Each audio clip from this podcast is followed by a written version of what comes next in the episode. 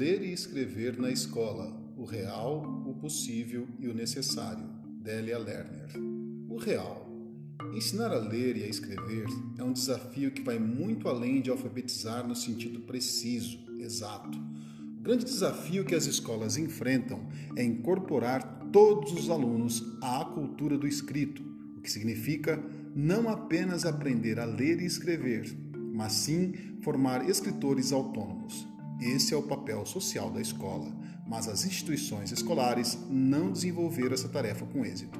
Segundo a autora, participar da cultura escrita significa assumir uma herança cultural que envolve exercício de diversas operações com diversos textos, ação de conhecimentos sobre as relações entre os textos, entre eles e seus autores, entre os autores, os textos e seus contextos, entre os próprios autores.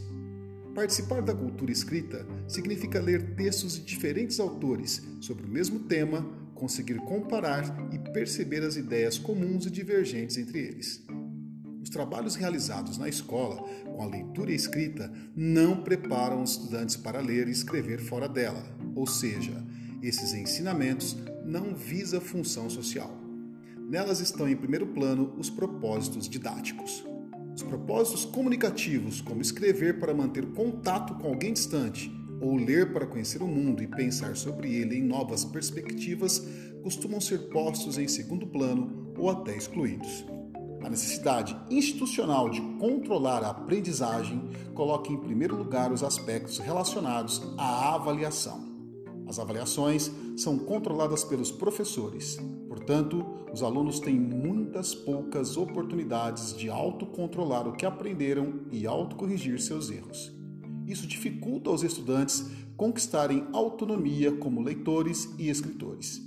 A maneira como se distribuem os direitos e obrigações entre o professor e os alunos determina quais são os conhecimentos e estratégias que as crianças têm ou não a oportunidade de exercer e, portanto, quais poderão ou não aprender.